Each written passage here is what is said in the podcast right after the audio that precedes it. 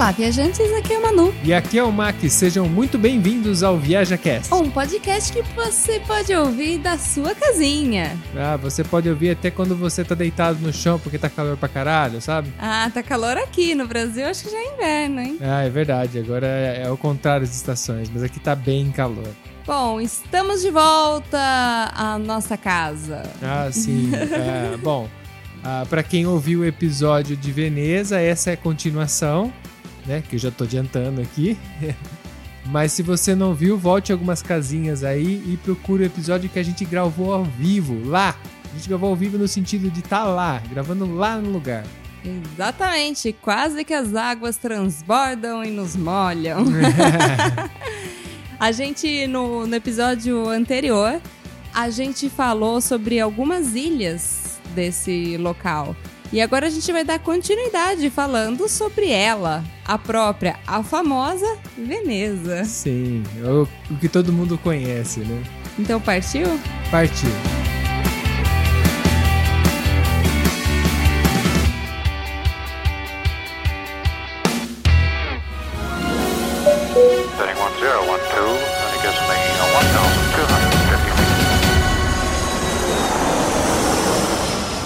Viaja Cast.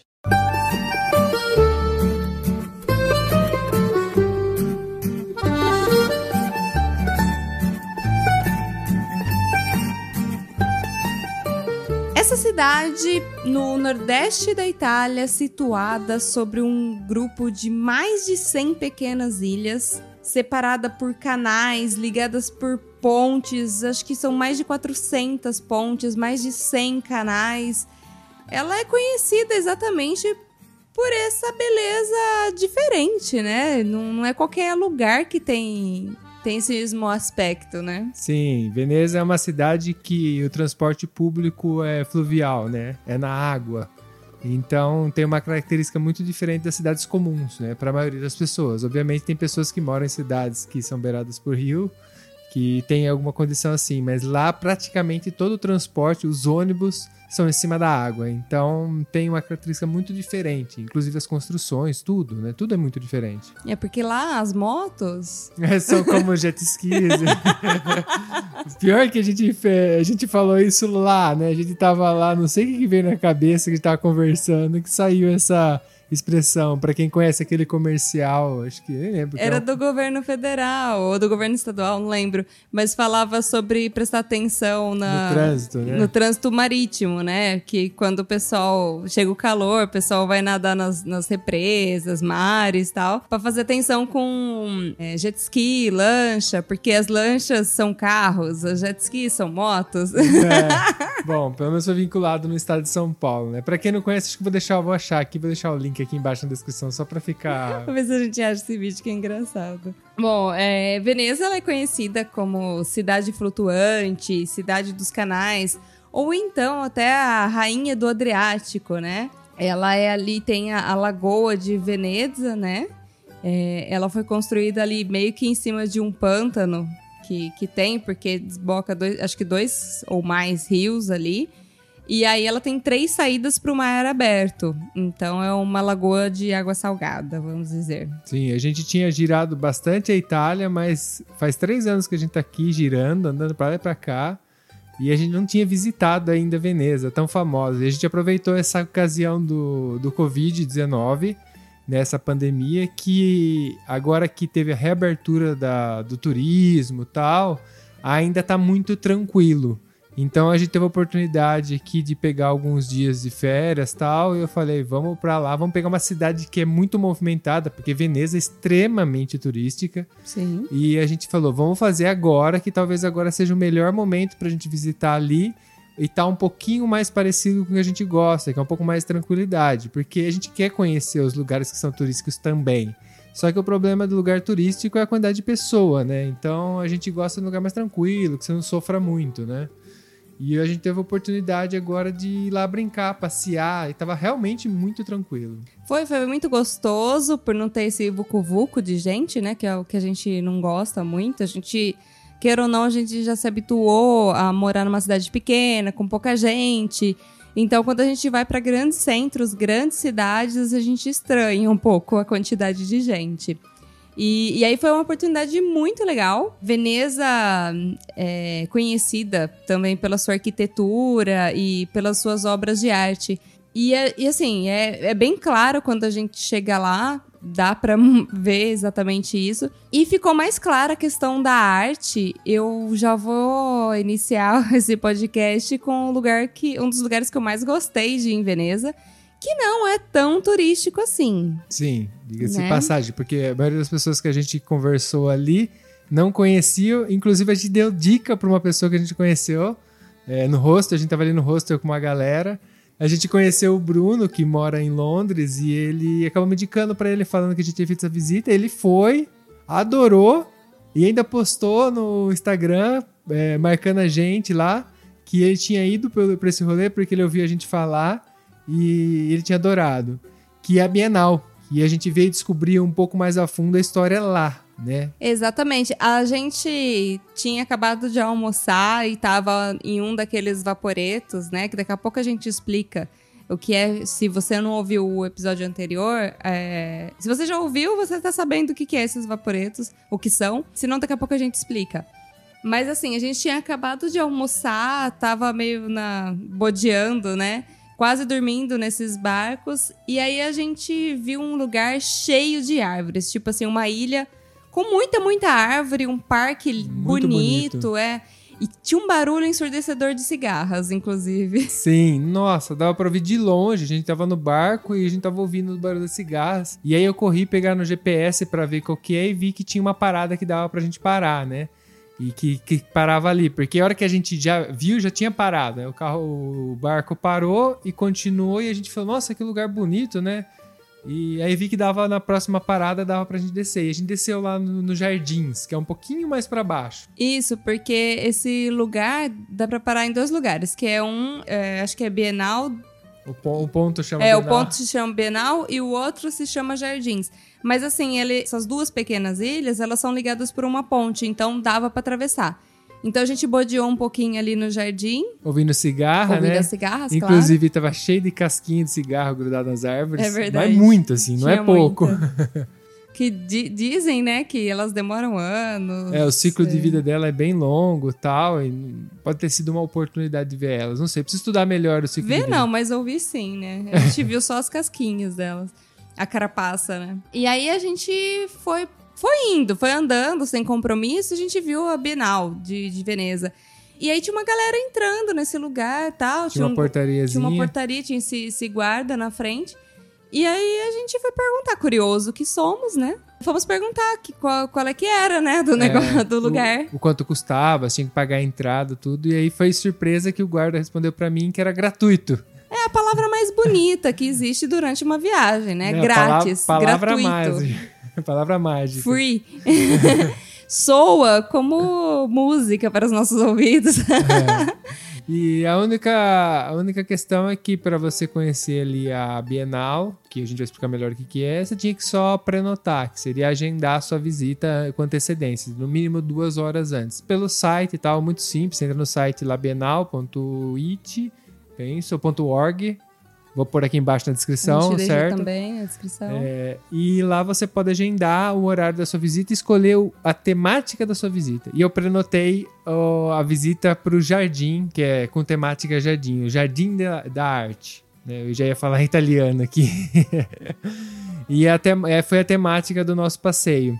E a gente deu uma puta sorte que na hora do, do nosso passeio, que é um, um tour guiado, dura uma, mais de uma hora, uma hora e quinze, mais ou menos. Era um cara que, que fazia esse tour. É, o tour é só em italiano, para quem tem curiosidade. É, ou gostaria de aproveitar um dia que for lá e tiver tendo esse, esse tour, que a gente não pode garantir, não sei se tem sempre esse tour. E tinha só eu, Mac, uma mulher e a filha dela. Só? Sim, éramos em quatro pessoas com um guia privado ali, que a gente não pagou nada, e ele foi explicando. Então foi muito rico, né? É, a questão que a Manu falou realmente estava é, sendo feito só em italiano, não só essa temática como a outra, também estava escrito lá que era só em italiano. mas é bom você dar uma olhada no site, que pode ser que tenha em outras línguas e pode ser que nem tenha, porque que acontece? Ah, nesse momento que a gente visitou a Bienal, era para estar tá tendo o evento da Bienal, né, que era nessa época aqui, mais ou menos. Esse e, ano, pelo é, menos. É, né? esse ano. Porque acontece a cada dois anos, por isso que é bienal. é o famoso que você não nem repara, mas você é aquilo, Sim. né? E era para estar tá acontecendo, inclusive ele falou que não está acontecendo devido ao Covid, né, com a, com a, pandemia. E nada mais é a Bienal que uma coisa bem parecida que a gente tem no Brasil, e tem ligação, que é a Bienal de São Paulo. Exatamente. Então a gente foi descobrir no tour que essas coisas são ligadas, elas têm ligação, e a gente foi entender isso lá. Pelo menos eu não sabia, né? Nem eu sabia. O nosso guia, ele eu vou passar as informações que a gente ouviu, né? Então, vou vender o peixe que a gente comprou. É, lógico, sim, sim. Ele contou pra gente que aquela Bienal ali de Veneza foi a primeira Bienal do mundo a ser construída. Né? E ela foi inaugurada em 1895. E ali acontece um dos eventos mais importantes da agenda mundial de arte. Sim. Mundial, gente. Vocês estão ouvindo o que a gente tá falando, é. né? E aí é muito legal, porque assim, esse passeio que a gente fez, é, basicamente a gente foi conhecendo cada pavilhão onde é expostas as artes, cada dois anos. E aí é muito legal porque cada país tem o seu próprio pavilhão. Então você vai passando pelos pavilhões, tem o nome do país lá e inclusive tem um pavilhão do Brasil. Sim, que a gente viu lá. E ele conta, nesse caso, no nosso caso, que a gente falou, são várias temáticas. Ele acabou contando a história de como funciona e a gente entendeu por que, que cada país tem um pavilhão. Porque no começo não era assim. A Bienal iniciou com a exposição de artes, né?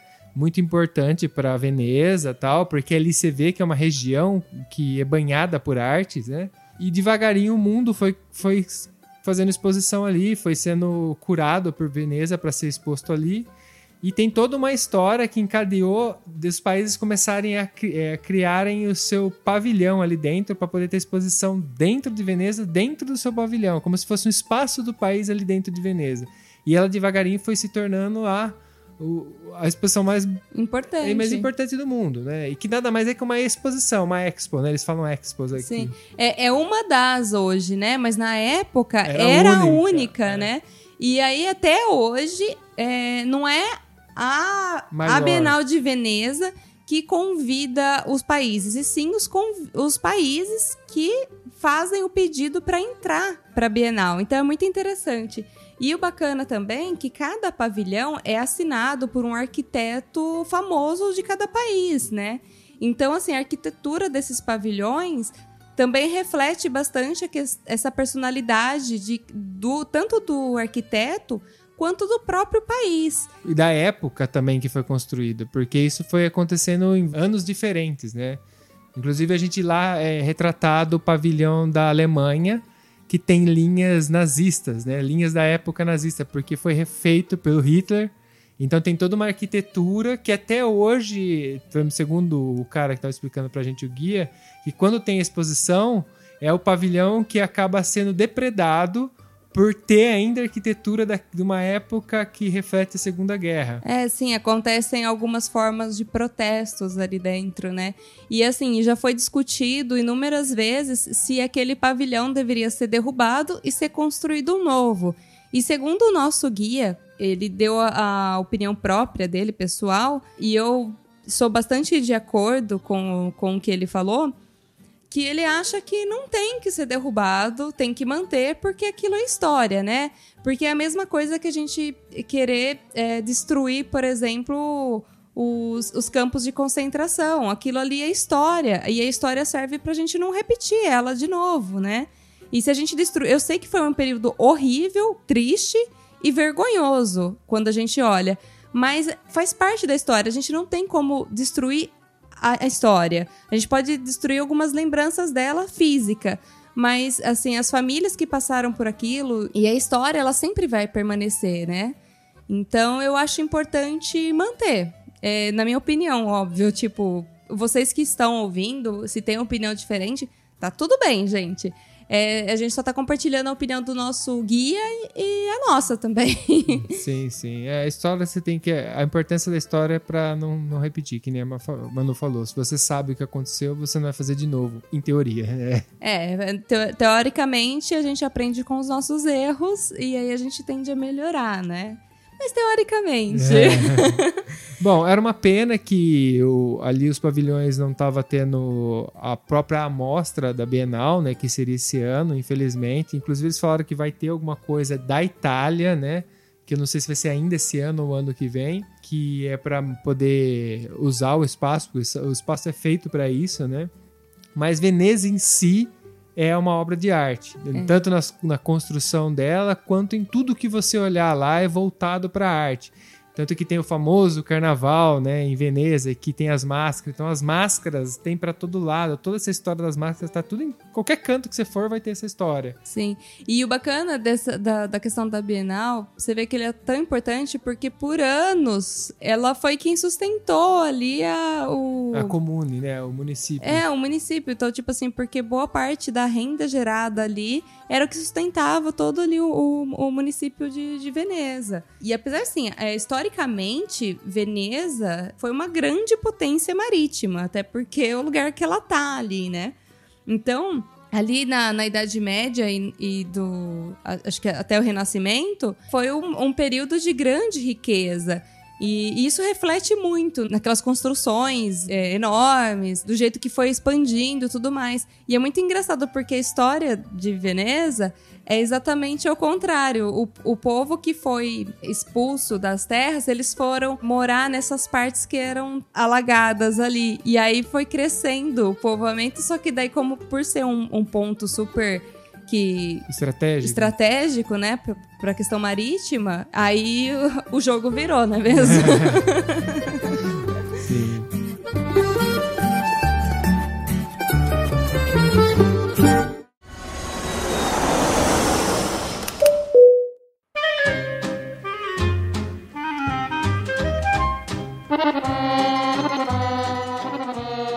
a gente conheceu também o famoso, a peça, acho que mais conhecida da Itália, talvez, é a é Piazza São Marco. São Marco. Sim, sim. Que é o que você vai. Se você procurar Veneza, aí uma das coisas que vai vir na sua cara vai ser a Piazza São Marco, que tem, acho que a construção mais.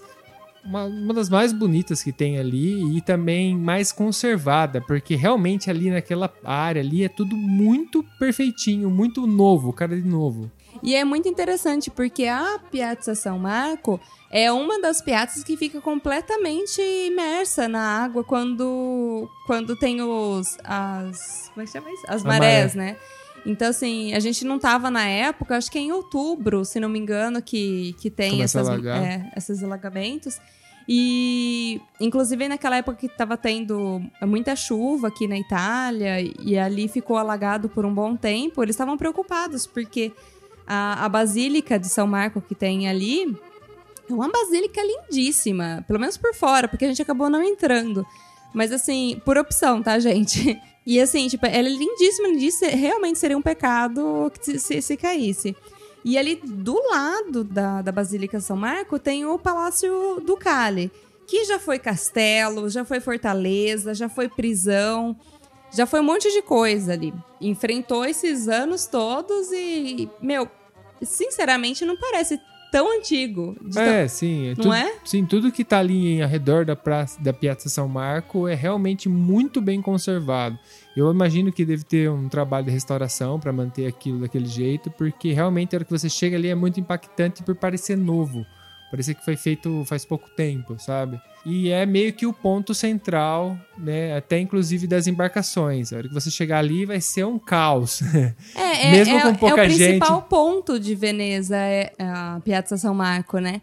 E o, o Palácio do Cali, ele é um museu hoje, ele está aberto à visitação. Durante a época, assim, que, que tem bastante turista, é bom você reservar pelo, pelo site, porque senão você não consegue entrar lá. Sim. E é, e é lógico que é limitado, né? O número de pessoas que entram. É, essa vez que a gente foi, tinha um pouquinho de fila, assim, mas daria para comprar na hora e entrar. A gente optou por não. Pode ter sido um erro? Pode ter sido. Mas a gente dessa vez não, não, não tava afim de. Sim. Não, e outra, a gente mora aqui na Itália. Com certeza a gente vai voltar ali. A gente mora Eu acho relativamente bem perto. provável, porque, por exemplo, Torre de Pisa a gente já foi umas quatro, cinco vezes. Cinco vezes. Então. É. A gente acabou levando todo mundo pra Torre de Pisa. hein? Agora a gente começa a levar todo mundo pra Veneza. Sim. Mas é é relativamente perto de casa, estamos a 400 quilômetros de distância, então não é uma viagem tão longe assim. E é, e é um lugar para você ir provavelmente mais de uma vez. A gente optou por caminhar, andar para todo lado. Inclusive, a gente andou muito. Muito. Desde a hora que a gente acordava até a hora de dormir, a gente ficava andando. E assim, a- ali do. Só mais uma coisa ali sobre a questão do, do Palácio Luca- do Cali, só pra fechar. do lado tem uma ponte. E aí você visualiza as, as gôndolas passando ali por baixo daquela ponte. E aí você vê uma ponte em cima, que é a única ponte coberta que vai ter ali, que liga o Palácio do Cali com outro prédio, basicamente. Aquela ponte, ela se chama Ponte dos Suspiros. A galera romantiza um pouco, tira foto ali, mas nem imagina o que, que é aquela ponte ali. Ela tem esse nome exatamente de Ponte dos Suspiros, popularmente dita, porque os condenados à morte passavam por ali. Então era a última vez que eles viam o Lago de Veneza, era por aquela janelinha ali. Então É, acho que era o, o último suspiro, né? E aquela pontinha ali é onde leva os calabouços e tudo mais. Pelo que, por relatos que eu vi, ouvi e li, me falaram que o tour lá dentro, além de passar por todas as salas onde os duques viviam, pelas armaduras e tudo mais, diz que você visita também os calabouços, que é bem úmido e, lógico, nada bonito, né? Sim. E Veneza dá pra você fazer a pé, uma boa parte. Se você chegando de trem, você vai ter a opção já de, de atravessar uma ponte principal e cair na ilha principal que tem, que é a ilha de Veneza ali, que todo mundo conhece como Veneza, mas é uma ilha. E fazer praticamente tudo a pé. Inclusive, a gente conversou com um amigo nosso esse final de semana. Ele falou que em coisa de 25 minutos ele atravessou ela inteira. Da estação até a Piazza São Marco. São Marco, sim. Imagino que ele fez tranquilamente isso, porque realmente não é tão longe. E, mas lógico que se você quiser conhecer toda a extensão, incluindo o jardim lá embaixo, né, a Bienal, as outras ilhas, meio que você não vai conseguir fugir da embarcação. Por exemplo, a Judeca foi onde a gente ficou hospedado na Judeca, que é uma outra ilha. Que, bem- é basicamente uma ilha de moradores. é, uma ilha de moradores, que era bem. que ia ter um evento, que que a gente foi e era pra ser a data do evento de queima de fogos, que é o do Redentor. a É Festa del Redentor. Festa do Redentor. Infelizmente não teve a queima de fogos, mas teve a, a festa em si, entre aspas, né? Mas teve, que é muito legal. Inclusive a gente já, já conta. Mas ali a gente era obrigado a pegar transporte de marítimo. Então, pra gente, o que, que a gente fez? A gente chegou lá e pegou o abonamento de 72 horas, que seria tipo um ticket que você pode usar durante 72 horas à vontade, ida e volta para todo lado. Então é muito conveniente se você tiver que se, se deslocar. Né? Ah, sem contar que esse vaporeto, que ele passa, além dele passar de ilha para ilha, ele atravessa todo o Canal Grande, que é exatamente no meio de Veneza. Então, assim, que é alguns lugares que os, as gôndolas passam, porém as gôndolas elas tentam entrar mais ali, tipo, nos canais mais tranquilos ali, porque até porque, né, o pessoal vai remando, não tem motor gôndola. É, tem lugares que só gôndola pode entrar. Exatamente. E tem lugar que passa lancha também, que são os canais um pouquinho maiores. Mas é, esse vaporeto, ele passa por todo o canal grande. Então, quando a gente tava cansado, realmente, a gente sentava lá e parecia que a gente tava fazendo um tour, igual aqueles tours de... Sabe aqueles ônibus É. turísticos? É, basicamente, só que com a galera toda, né? É, não, como resumo, o Vaporeto é praticamente um ônibus mesmo, é um barquinho um pouquinho maior que comporta uma quantidade boa de pessoas. Dependendo para onde você vai, tem a cada 15 minutos, a 10 minutos, é muito, tem muito. Então você consegue, por exemplo, na- como a gente tava tranquilo também quando a gente foi, né? Mas a gente conseguia pegar barco praticamente sem ninguém. Então a gente sentava lá na pontinha lá e ficava curtindo. Então a gente fez praticamente, foi para todos os lados, né? Fez todo o entorno, contornamos a ilha completa. A gente desceu em quase todas as estações. É, a gente então a gente tipo andou muito, cruzou muito, inclusive no canal alto que no canal grande que a Manu falou, tem o Rio Alto, que é onde ocorre o mercado. Então, se você estiver indo, você também tem a opção de ver o mercado de peixes ali de, de Veneza, que é bem no centro do canal, chama Rio Alto, a parada. E ali a gente tava até por acaso, assim, né? Foi logo no começo, quando a gente chegou, a gente tava conhecendo, entendendo como funciona. A gente parou ali. Aí tem um monte de frutos do mar, para quem gosta, né? Peixe, frutos do mar.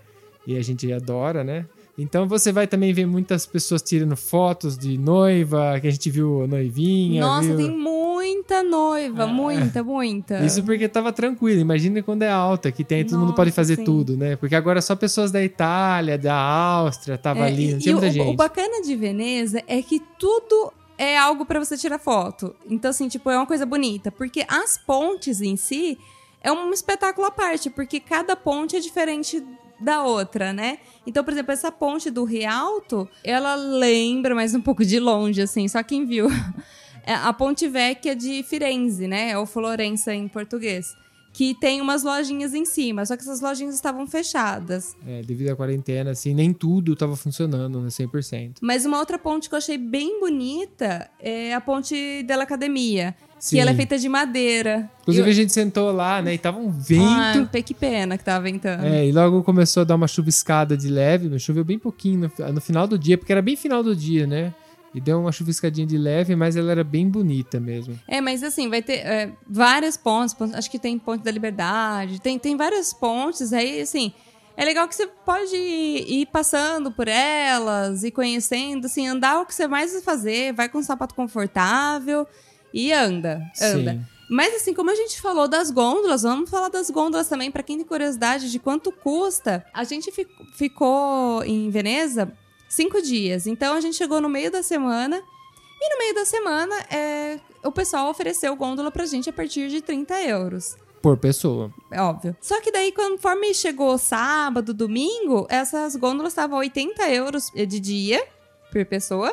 E os passeios noturnos, 100 euros. Então, tipo, é uma variância ali de 30 a 100 euros. Só pra vocês terem uma ideia de quanto custa passear nas queridas gôndolas. Sim, os nossos amigos que vão agora para Veneza, eles falaram que conseguiram agendar com antecedência por 30 euros. Então, se você tem muita vontade de fazer o passeio. Ah, e detalhe: existe um monte de gôndola, mas um monte. Então, isso significa que vai ter diversos tipos de passeios, porque vai ter gôndola que vai estar lá em cima no começo da, da Veneza, então você vai andar pelos canais lá de cima. As gôndolas que estão lá embaixo na Piazza São Marcos são outras gôndolas. Pode ser que varie o preço por local também. Porque é muito diferente um lugar do outro, né? Então, a gôndola ela faz um percurso limitado, né? Porque o cara tem que me remar a mão. É, Então- assim, eu nem tenho ideia de quanto tempo que é que ele anda, porque a gente não andou de gôndola, a gente só viu elas. E, e é muito interessante porque as gôndolas, elas são diferentes, elas não são iguais. Tem umas que são muito luxuosas, assim, tipo, parece tem uma poltrona de rei, rainha dentro, com vermelho, dourado, e outras que são um pouquinho mais simples. Talvez as de 30 sejam as mais simples. Sim, não sei. Bom, depois a gente conversa com nossos amigos e vão falar pra gente que eles pernotaram lá, como que era que eles pernotaram. É muito bonito. Não, todas elas vão ser muito bonitas, todas elas vão ser um rolê que você não vai fazer de, bar- de embarcação, porque a gôndola vai entrar num canal que é feito pra ela. Então, só desse modo você poderia entrar nesse tipo de canal.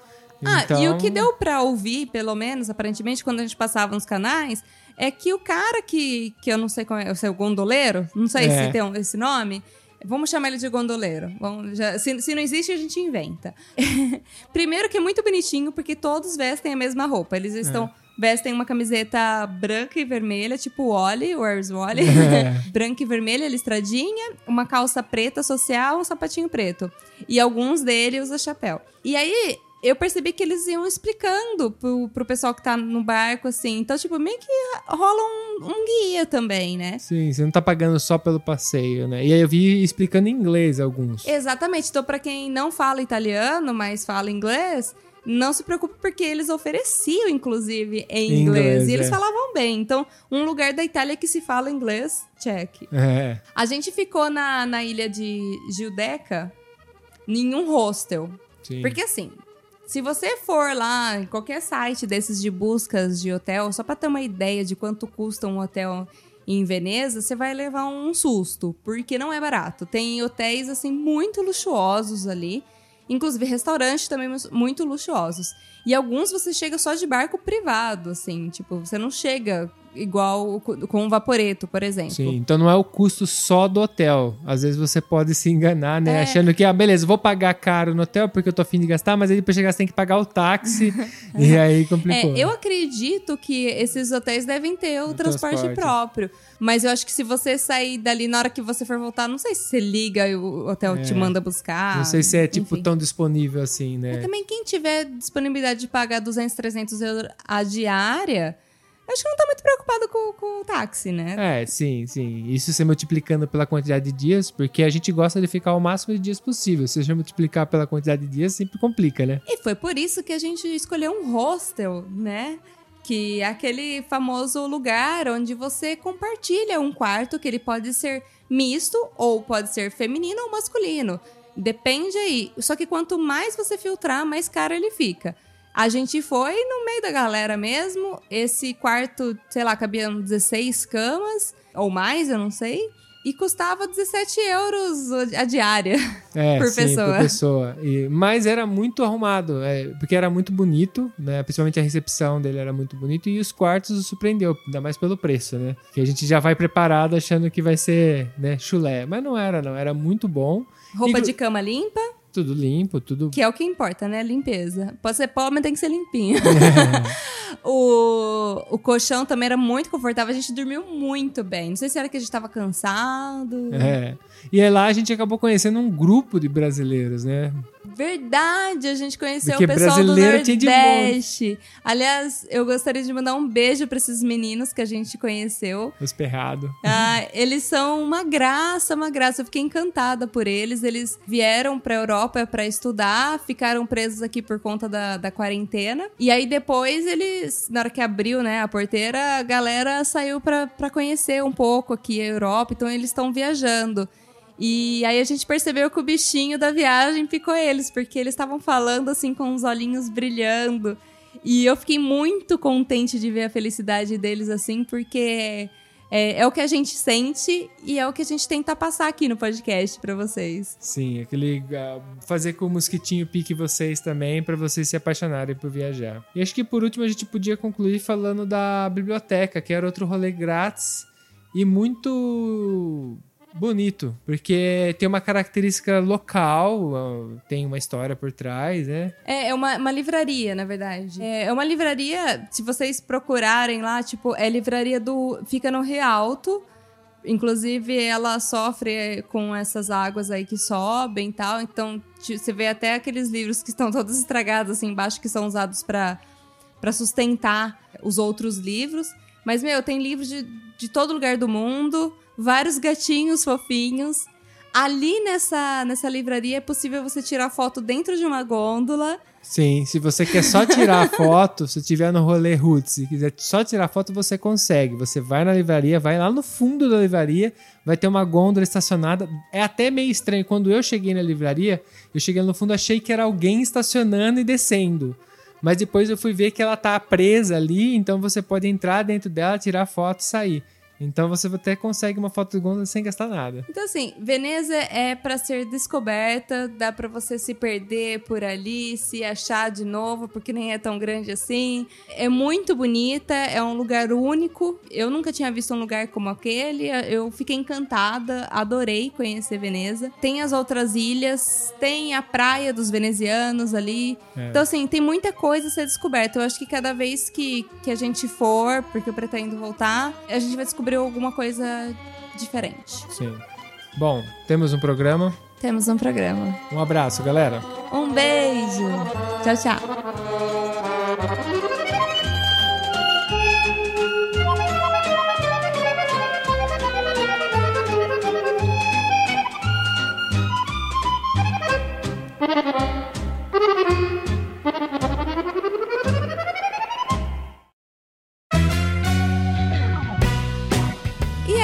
Gostou desse episódio? Não esquece de seguir a gente no Instagram @viajacast. Lá você fica por dentro de todas as novidades. E através da hashtag ViajaCast você vê as nossas fotos de viagens que tanto falamos por aqui.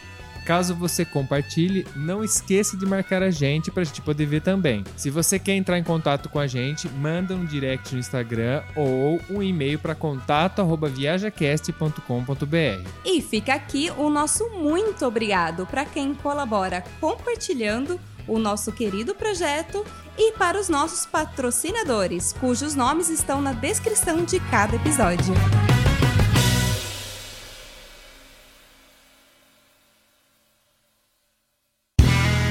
Este podcast foi editado por Play Áudios.